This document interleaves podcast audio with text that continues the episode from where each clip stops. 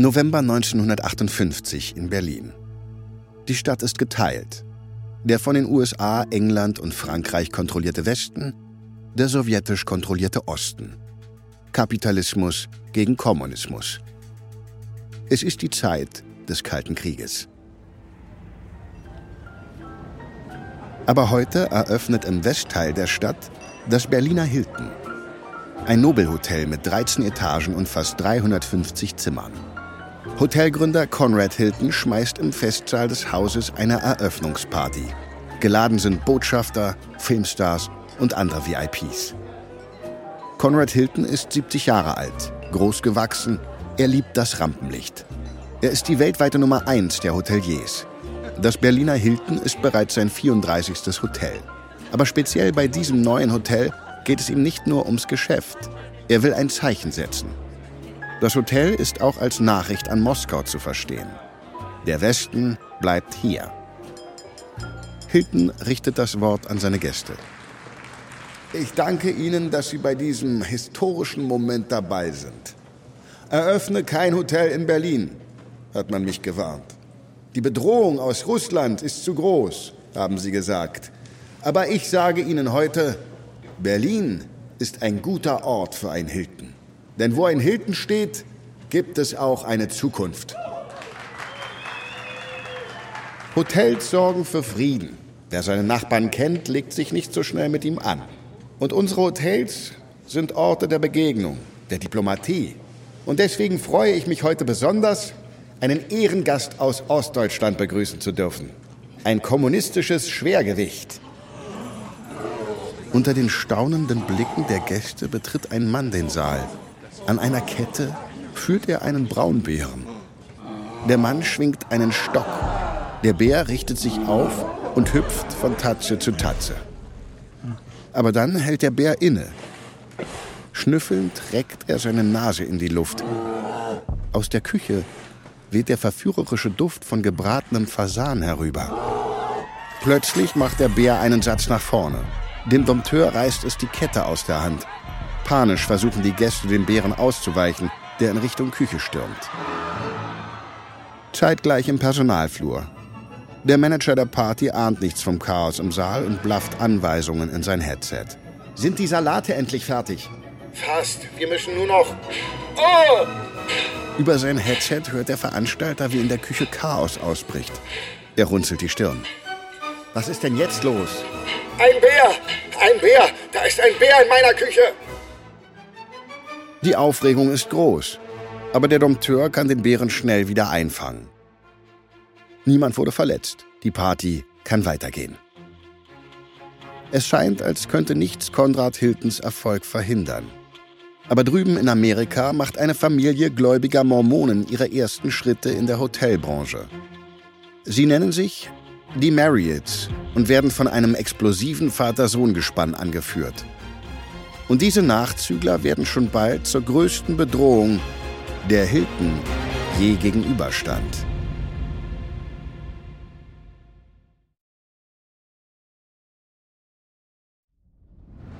Ich bin Marc Ben Puch und das ist Kampf der Unternehmen von Wondery.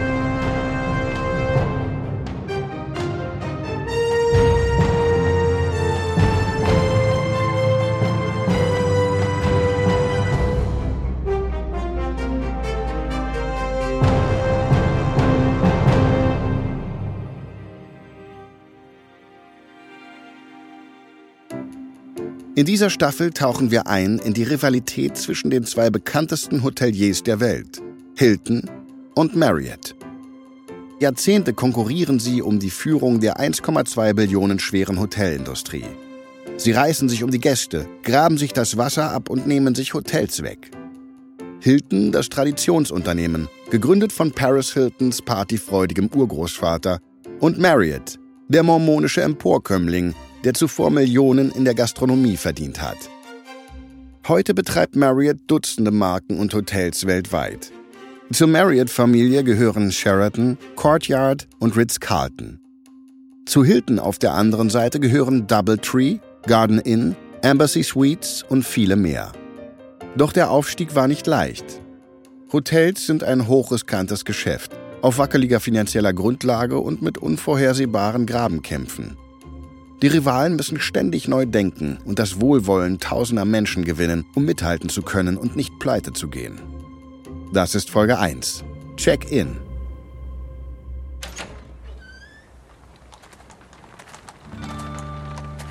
Ein Sommernachmittag im Jahr 1919 in Cisco, Texas. Conrad Hilton tritt aus dem Telegrafenamt in die sengende Hitze. Er ist ein 30 Jahre alter Kriegsveteran aus New Mexico und will sein Glück im Bankwesen versuchen. Das brachte ihn hierher, in die staubige, vom Ölboom geprägte Stadt. Eigentlich wollte er die örtliche Bank kaufen. Aber im letzten Moment hat der Besitzer den Preis erhöht und Hilton ließ den Deal platzen. Nun ruht er sich erst einmal aus und plant die nächsten Schritte. Suchend blickt er die menschenleere Straße hinab und entdeckt das Mobley Hotel. Ein zweistöckiges Backsteingebäude, das einzige Hotel der Stadt. Hilton rückt seinen ramponierten Hut zurecht und betritt das Hotel. Die Lobby ist voll mit Ölarbeitern auf der Suche nach einem Zimmer. Hilton erkennt, dass die Zimmer schnell knapp werden, also nutzt er seine 1,89, um sich nach vorne zu drängeln. Gerade als er sich der Rezeption nähert, schlägt der Mann hinter dem Tresen das Reservierungsbuch zu. Das war's, wir sind voll. Alle Betten belegt. Enttäuscht ziehen die Ölarbeiter ab. Hilton steht in der Lobby und weiß nicht, was er jetzt machen soll. Der Rezeptionist zwängt sich hinter dem Tresen hervor. Hey, du, hier wird nicht rumgelungert. Raus aus meiner Lobby. Komm in acht Stunden zurück. Hilton legt den Kopf auf die Seite. In acht Stunden? Ja, wir vergeben die Zimmer alle acht Stunden neu. Also raus hier. Hilton rührt sich nicht. Seine Familie hatte einmal ein Hotel und er weiß, dass ein Hotel, das seine Betten in 24 Stunden dreimal belegt, sehr gut läuft. Er schaut an dem Rezeptionisten herunter. Sind Sie der Besitzer? Ja, ich bin Herr Mobley. Ich hab ein Glück. Bin an dieser Absteige gefesselt. Ich sollte richtiges Geld machen, auf den Ölfeldern. Und das würde ich auch, wenn mein Geld nicht in diesem Laden hier feststecken würde. Hilton lässt sich die Freude nicht anmerken, die in ihm aufsteigt. Also ist dieses Hotel zu verkaufen? Oh ja. Zeigen Sie mir die Bücher, ich bin interessiert. Die Bücher bestätigen Hiltons Vermutung. Das Mobleys bringt mehr Geld ein als die Bank, die er eigentlich anvisiert hatte. Aber Mr. Mobley ist zu fokussiert auf das schnelle Ölgeld, um das zu erkennen. Hilton organisiert zwei Investoren und kauft das Mobleys für 40.000 Dollar. Heute wären das etwa 650.000 Euro. Schnell bringt er das Hotel auf Vordermann. Er sorgt für saubere Bettwäsche und frische Seife. Und er motiviert die Mitarbeiter. Er macht ihnen klar, dass der Erfolg des Hotels von ihnen abhängt, dass glückliche Gäste für immer mehr Gäste sorgen und dass das schließlich mehr Lohn für sie bedeutet. Hilton holt den maximalen Profit aus jedem Quadratmeter. Aus dem Restaurant macht er zusätzliche Zimmer und aus einem Teil der Rezeption einen Kiosk für Zeitungen und Zigaretten. Der Erfolg des Hotels ermutigt Hilton. Und so verbringt er die kompletten 1920er Jahre damit, weitere heruntergewirtschaftete Hotels in texanischen Ölstädten zu kaufen. Jedes einzelne bekommt die Mobleys-Behandlung und jedes Mal steigt der Gewinn. Doch was Hilton wirklich will, ist sein eigenes Hotel zu bauen. Eins, das den Namen Hilton trägt. Und er weiß auch den perfekten Ort dafür. Dallas. Es gibt jedoch ein Problem. Der Bau soll eine Million Dollar kosten. Heute wären das umgerechnet 16 Millionen Euro. Hilton hat aber nur ein Zehntel davon. Zunächst scheint das Unterfangen für ihn unmöglich. Doch dann hat Hilton eine unverschämt gute Idee. 1924 in Dallas, Texas. Hilton sitzt im Büro von George Laudermilk. Ihm gehört das Grundstück, auf dem er sein Hotel errichten will. Hilton hat einen Plan und dafür braucht er Laudermilk auf seiner Seite. Er lächelt Laudermilk an und legt mit seinem Pitch los. Mr. Laudermilk, ich möchte ein Hotel auf Ihrem Grundstück errichten. Aber nicht irgendein Hotel. Ein eine Million Dollar Hotel.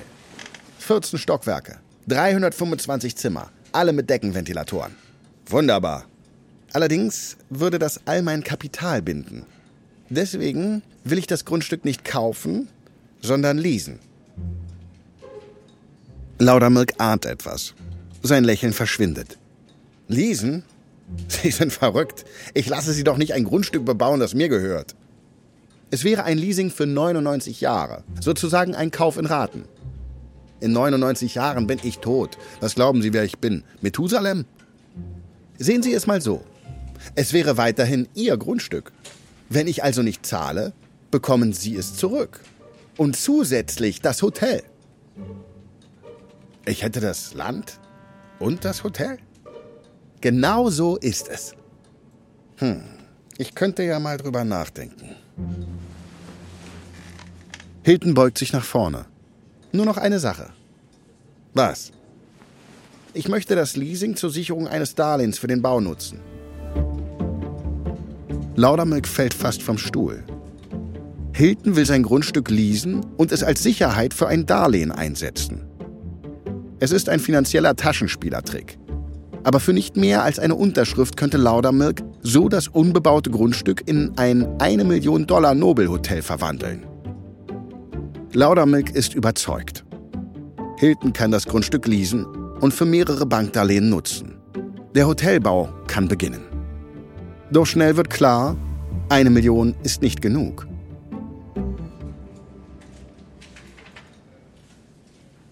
Ein Jahr später. Conrad Hilton sitzt in seinem Büro und starrt auf einen 50.000 Dollar Scheck, den er gerade geschrieben hat. Umgerechnet wären das heute um die 800.000 Euro. Er kann sich nicht entscheiden, wer den Scheck bekommen soll. Auf der einen Seite droht der Klempner zu kündigen, wenn er seinen Lohn nicht kriegt aber zeitgleich fordert eine seiner Banken ihre Kreditrate. Im Moment hat er nur das Geld für eins von beidem. Bezahlt er die Bank, stagniert der Bau. Bezahlt er den Klempner, vollstreckt die Bank. So oder so, ihm droht die Pleite. Er nimmt eine Münze, wirft sie in die Luft und fängt sie mit dem Handrücken wieder auf. Zahl steht für die Bank. Er sieht nach. Es ist Kopf. Hilton stellt den Scheck auf den Klempner aus und steckt ihn in einen Umschlag. Aber losschicken will er ihn noch nicht. Er legt den Umschlag auf seinen Tisch und dreht erstmal eine Runde um den Block. Hilton streift durch die Stadt und grübelt. Schließlich entscheidet er sich, das Geld doch lieber der Bank zu geben. Aber da packt ihn ein schrecklicher Gedanke. Panisch rennt er zur nächsten Telefonzelle. Vermittlung, Verbinden Sie mich mit dem Büro von Conrad Hilton. Hallo, Mr. Hilton. Was kann ich für Sie tun? Der Brief auf dem Tisch. Keine Sorge, den habe ich schon losgeschickt. Hilton rutscht das Herz in die Hose. Es ist zu spät. Die Bank bekommt ihr Geld nicht. Er ist am Ende und Laudermilk bekommt sein Hotel. Hilton eilt zu dem einzigen Mann, der ihm jetzt noch helfen kann. Harry Siegel, ein Freund und Investor. Harry, ich brauche Hilfe. Ich habe einen furchtbaren Fehler gemacht. Ich habe einen 50.000 Dollar Scheck an den Klempner geschickt, aber das Geld muss an die Bank. Ich brauche den Brief zurück. Kennst du den Postchef? Kannst du mit ihm sprechen? Siegel ist verstört. Conrad, das ist höchst illegal. Aber ohne das Geld bin ich ruiniert. Bitte, versuch es wenigstens. Siegel erkennt die Angst in Conrads Augen. Es ist die Angst, alles zu verlieren. Hm, es gibt noch einen anderen Weg. Siegel greift nach seinem Scheckbuch, stellt einen Scheck über 50.000 Dollar aus und reicht ihn Hilton. Du bezahlst beide. Aber ich kann dir überhaupt keine Sicherheiten anbieten, Harry. Das ist auch nicht nötig. Ich vertraue dir. Mehr brauche ich nicht. Im August 1925 eröffnet das 14-stöckige Dallas Hilton. Ein hufeisenförmiges Backsteingebäude. Das allererste Hotel, das den Namen Hilton trägt. Es vereint modernen Komfort und guten Service. Und das zu moderaten Preisen. Aber für Hilton ist das nur der Anfang. Er will in ganz Texas Hilton-Hotels errichten. Und dank seiner Leasing-Idee kann er sich diesen Wunsch sogar erfüllen. Doch während in Texas immer neue Hilton-Hotels in den Himmel wachsen, kommt aus dem Osten eine doppelte Bedrohung. Zum einen gefährdet der amerikanische Aktienmarkt die wirtschaftliche Stabilität und zum anderen ist ein ehrgeiziger Mormone gerade dabei, ein eigenes Unternehmen zu gründen, das Conrad Hilton in Alarmbereitschaft versetzt.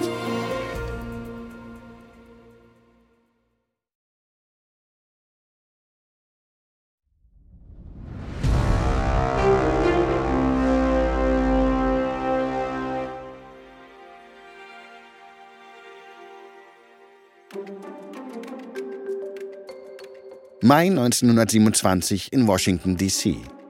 In einem kleinen Ladenlokal eröffnet J.W. Marriott ein Limonadengeschäft. Marriott ist der 26-jährige mormonische Sohn eines Schafhirten aus Utah.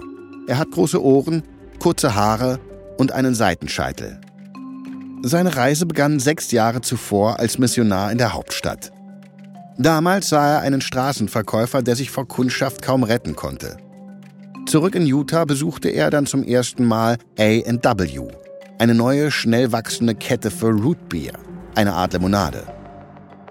Schnell wurde ihm klar, dass Root Beer ein Hit werden könnte. Also tat er sich mit seinem alten Missionarskumpel Hugh Colton zusammen. Gemeinsam kauften sie ein A&W-Franchise und zogen nach Osten. Nun wird sich zeigen, ob sein Plan aufgeht. Kurz nach 10 Uhr morgens der erste Kunde betritt den Laden. Marriott begrüßt ihn. Willkommen bei A&W. Darf es ein eiskalter Becher Rootbier sein? Ja, gerne. Während Marriott eiskaltes Rootbier in einen Becher füllt, setzt sich der Kunde auf einen Barhocker. Sagen Sie mal, wissen Sie etwas Neues über Charles Lindbergh? Ist er immer noch in der Luft? Lindbergh war an diesem Morgen von Long Island aus mit einem Flugzeug gestartet.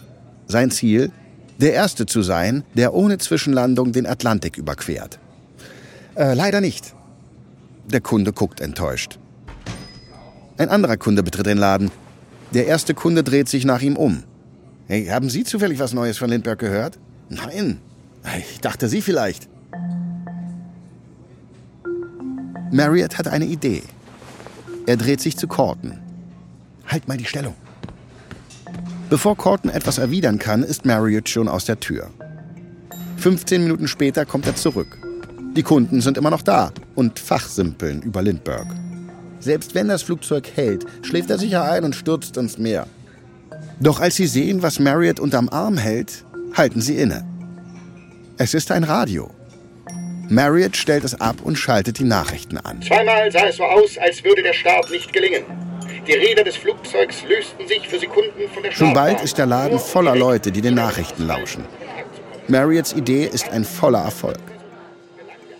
An diesem Tag verkaufen er und Colton 2000 Becher Rootbier. Schon kurz später eröffnen sie eine weitere Filiale. Aber mit dem Ende des Sommers sinkt auch die Nachfrage nach Rootbier. Sie verkaufen stattdessen einfach Chili, kündigen das A&W-Franchise und ändert den Namen in Hot Shops.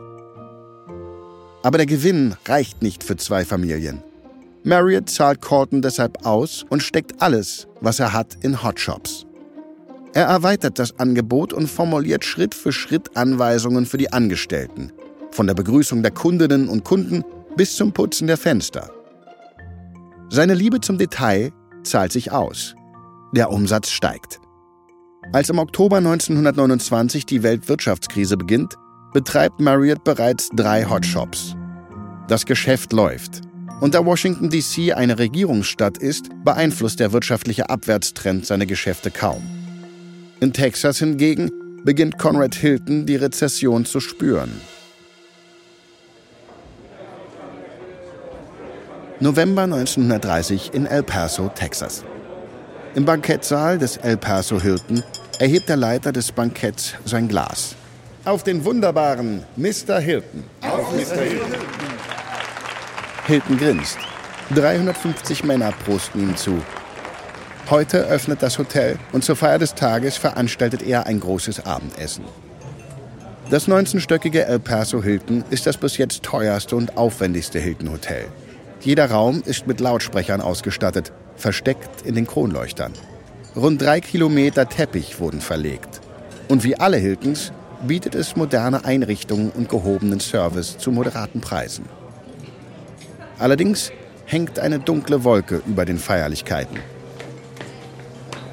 Während die Kellner knapp 300 Kilo Kalbsfilet servieren, beugt sich ein Gast zu Hilton hinüber.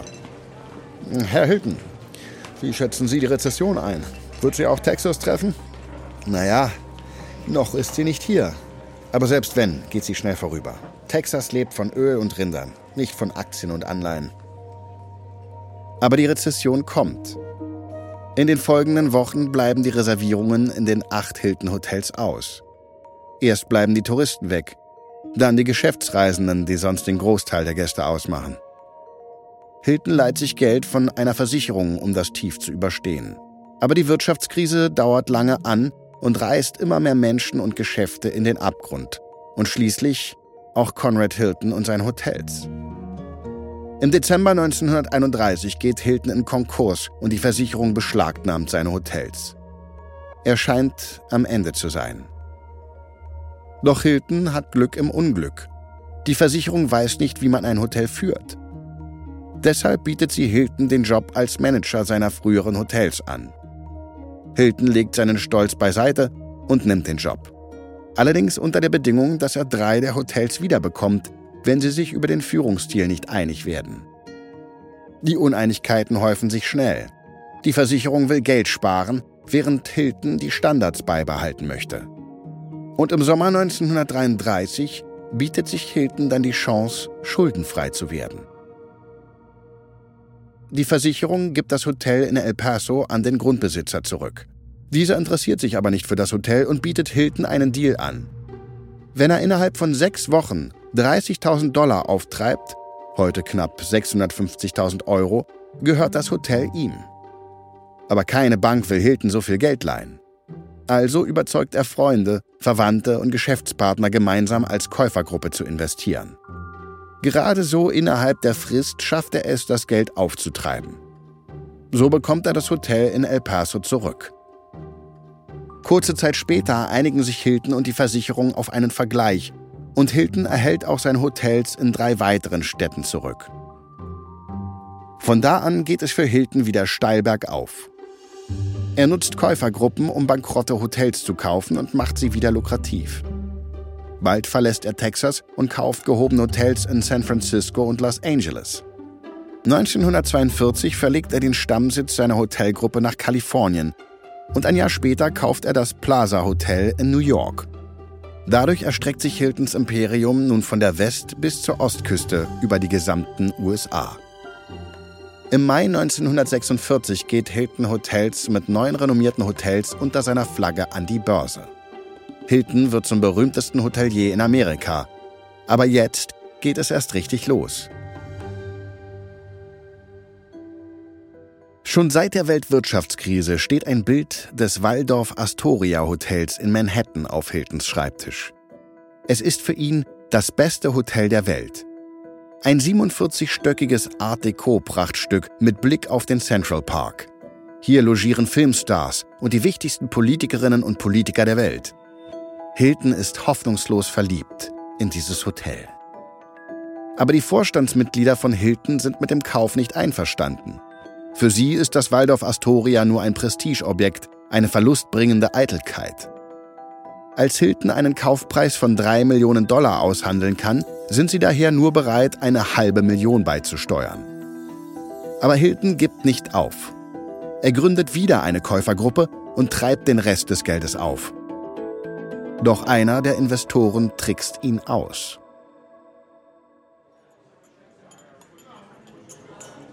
Oktober 1949 im Plaza Hotel Manhattan. Hilton sitzt an der Bar, schaut auf die Uhr und runzelt die Stirn. 18.30 Uhr. Normalerweise arbeitet er nie nach 18 Uhr. Aber heute steht viel auf dem Spiel. Ein Investor, der sich mit einer halben Million Dollar am Kauf des Waldorf Astoria beteiligen wollte, hat sein Geld noch nicht eingebracht. Und die Zahlung für das Hotel ist morgen fällig. Hilton wendet sich an den Mann neben ihm, den Geschäftsführer seiner Hotelkette, Joe Binz. Erst sagt er unsere Besprechung heute Morgen ab Jetzt kommt er 30 Minuten zu spät. Was will er damit bezwecken? Ich weiß es nicht, aber irgendwas stimmt da nicht. In diesem Moment betritt der Investor die Bar. Im Schlepptau hat er zwei weitere Männer. Entschuldigen Sie die Verspätung, Mr. Hilton. Das sind meine Anwälte. Kommen wir gleich zur Sache. Ich komme aus der Versicherungsbranche. Als Gegenleistung für meine Investition will ich das Waldorf Astoria. Hilton beißt die Zähne zusammen. Er braucht das Geld dieses Mannes. Ich werde darüber nachdenken. Der Investor runzelt die Stirn. Er weiß, dass er am längeren Hebel sitzt. Das reicht mir nicht. Ich will heute Abend eine Antwort. Ich werde darüber nachdenken. Ich brauche die Antwort jetzt. Hilton spürt, wie die Wut in ihm aufsteigt. Die kann ich Ihnen aber erst geben, wenn ich das Hotel besitze. Nun, wenn ich das gewusst hätte, hätte ich nie zugesagt zu investieren. Hilton erhebt sich von seinem Stuhl. Nun, Sie sind hiermit von Ihrer Zusage entbunden. Hilton stapft davon. Binch rennt ihm hinterher. Conrad, ich bin so stolz auf dich, dass du dich nicht erpressen lässt. Aber wie sollen wir jetzt bis morgen das Geld auftreiben? Hilton zuckt mit den Schultern. Er hat darauf keine Antwort. Am nächsten Abend. Unter dem Vordach des Waldorf Astoria ruft der Portier nach einem Taxi für zwei Gäste. Mit einem Regenschirm hilft er ihnen, trocken in den Wagen zu kommen.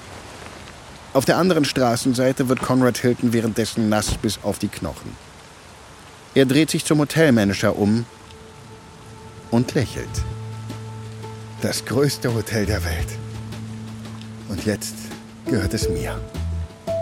Heute Morgen haben Conrad Hilton und der zweitgrößte Aktionär von Hilton Hotels ihr Privatvermögen investiert, um die fehlende halbe Million aufzubringen. Gerade noch rechtzeitig, um den Kauf abzuschließen. Mit dem Kauf des Waldorf Astoria ist Hilton endgültig der König in der Hotelwelt. Und auch in den 1950er Jahren geht es für Hilton Hotels weiter bergauf. Das Unternehmen expandiert nach Europa. Es stellt der Welt die Pina Colada vor und kauft die konkurrierende Hotelkette Stedler. Darüber hinaus führt Hilton den ersten zentralen Reservierungsdienst der Hotelbranche ein. Als 1955 das Berliner Hilton gebaut wird, gibt es bereits 27 Hilton-Hotels.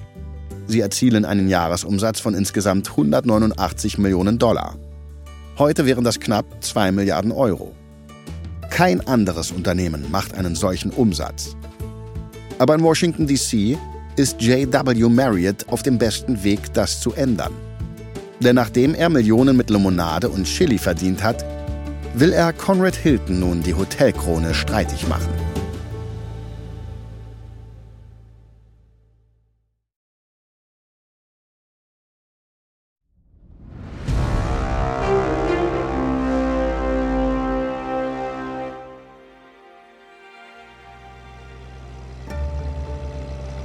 Januar 1957 in Arlington, Virginia. Ein Kombi biegt von der Schnellstraße ab und folgt den Motelschildern entlang der Strecke. Im Auto sitzt eine Familie. Die beiden Kinder schlafen auf der Rückbank. Sie kommen den weiten Weg aus Florida, um bei der Amtseinführung von Präsident Dwight D. Eisenhower dabei zu sein. Das Motel mit Blick auf das Washington Monument scheint perfekt für eine erholsame Nacht. Es heißt Marriott Motor Hotel und ist das neueste Projekt von J.W. Marriott. Marriott hat seit der Eröffnung seines Limonadengeschäfts 1927 einen langen Weg zurückgelegt. Seine Kette Hot Shops ist heute ein Gastronomieriese mit einem Jahresumsatz von fast 30 Millionen Dollar, umgerechnet fast 300 Millionen Euro. Zu Hot Shops gehören 66 Filialen im ganzen Land. Außerdem beliefert das Unternehmen Firmenkantinen und Fluggesellschaften. Und jetzt steigt es in die Hotellerie ein. Hotels waren eigentlich kein Teil von Marriotts Plan. Er wollte ursprünglich eine Firmenzentrale auf diesem Grundstück bauen. Aber dann schlug ihm ein Angestellter vor, hier ein Motel zu bauen. Das Motel ist kein normales kleines Motel. Es ist ein riesiger Komplex aus elf mehrstöckigen Gebäuden mit raumhohen Fenstern und überdachten Gehwegen und es bietet Service und Komfort, der mit jedem Hilton mithalten kann. Das Paar im Kombi hält am Check-in für Autos an. Der Angestellte am Fenster des Check-in-Häuschens begrüßt sie. Willkommen in Amerikas größtem Motor-Inn. Ist das Ihr erster Besuch bei uns? Ja, das ist das erste Mal. Dann müssen Sie wissen, dass es einen Hotshop und ein Schwimmbad gibt. Außerdem sind die Zimmer schallisoliert und haben Radio und einen Fernseher. Der Angestellte registriert die Kinder auf dem Rücksitz. Wir haben auch Babysitter. Sie können sie an unserer Rezeption buchen, genau wie Sightseeing-Touren und Theaterkarten. Das Marriott Motor Hotel ist ein voller Erfolg, aber nicht zu vergleichen mit dem Lebensmittelhandel der Firma. J.W. Marriott überlässt den Hotelsektor daher seinem 24-jährigen Sohn Bill. Bill hat das Aussehen und den Glauben seines Vaters geerbt, nicht aber seinen Charakter. Während J.W. Marriott seine Möglichkeiten sorgfältig abwägt, handelt Bill Marriott eher überstürzt. Der Hotelsektor ist daher genau das Richtige für ihn. Da er niemanden hat, der ihm zeigt, wie das Geschäft funktioniert, lernt er das Hotelmanagement nach dem Prinzip Trial and Error. Was er aber von seinem Vater übernommen hat, ist die Personalführung. Und das garantiert einen großartigen Service. Bald erkennt Bill, dass sich mit Hotels viel mehr Geld verdienen lässt als mit Lebensmitteln. Obwohl es viel teurer ist, ein Hotel zu bauen als ein Restaurant. Also überzeugt er seinen Vater, ihn ein zweites Hotel eröffnen zu lassen, nur ein paar Straßen weiter.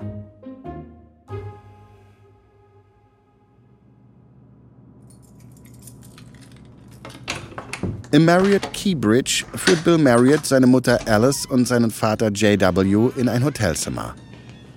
Und das ist das erste fertige Zimmer.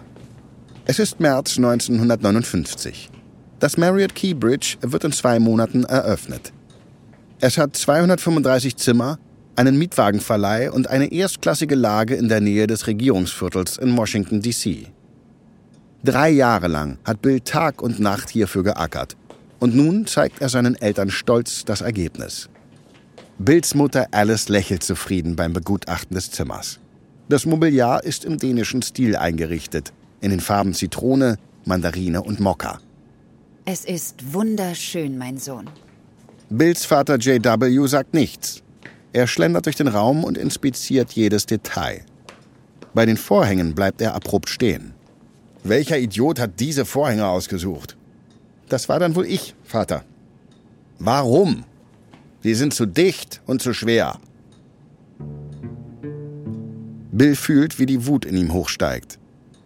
Er hat den Bau eines riesigen Motels geleitet, die Belegschaft eingestellt und es bereit für die Eröffnung gemacht. Und alles, was sein Vater tut, ist Nörgeln. Ist das alles, was du zu sagen hast? Oh, ich fange gerade erst an. Bill flippt aus. Mit dir kann man nicht arbeiten. Er stürmt hinaus. Alice blickt JW vorwurfsvoll an.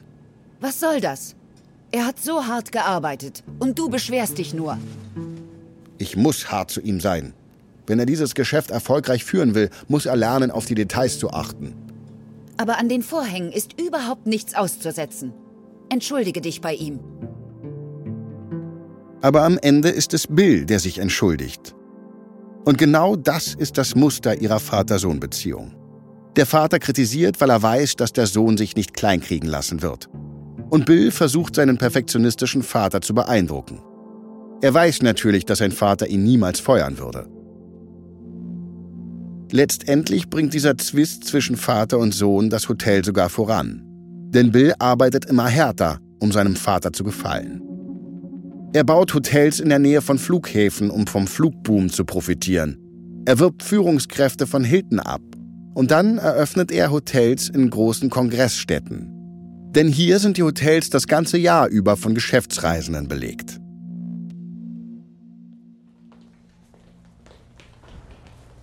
...1965 im Stadtzentrum von Atlanta, Georgia.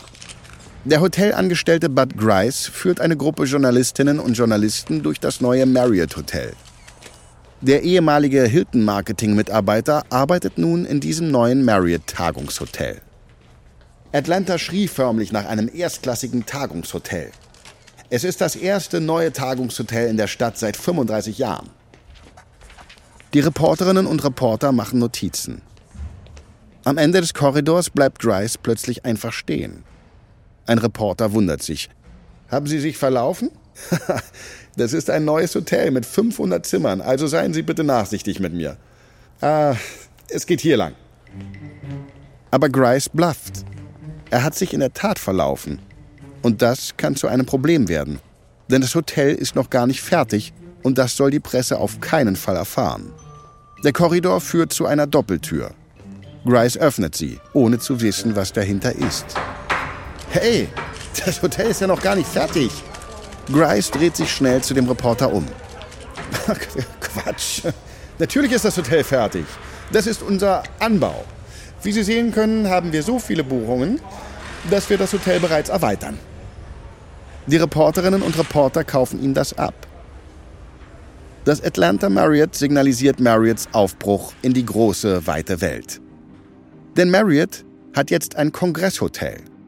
Hier können die Geschäftsreisenden ihr Geld in den Bars und Restaurants verprassen.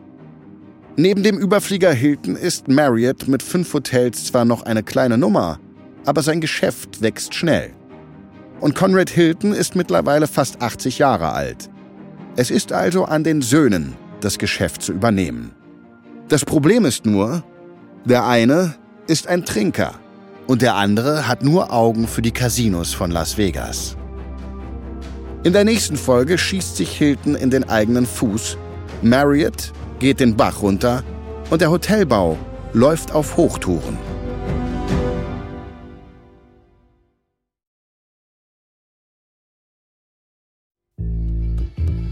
Das war Folge 1 von Kampf der Unternehmen. Hilton vs. Marriott von Wandery. Ein Hinweis zu den Dialogen, die du gehört hast. Wir wissen natürlich nicht genau, was gesprochen wurde. Alle Dialoge basieren nach bestem Wissen auf unseren Recherchen. Wenn ihr mehr über Conrad Hilton lesen möchtet, empfehlen wir das Buch Be My Guest von Conrad Hilton. Kampf der Unternehmen ist eine Produktion von Wandery und Studio J. Ich bin Marc Ben Puch. Und ich bin Aline Staskowiak. Tristan Donovan hat diese Geschichte geschrieben. Bearbeitet von Emily Frost. Johanna Schilling hat diese Folge übersetzt. Für Studio J Produzent Aljoscha Kupsch. Executive Producer Janis Gebhardt. Das Sounddesign haben Kyle Randall und Florian Balmer gemacht. Gemischt von Fabian Klinke. Für Wondery Senior Producer Patrick Fiener.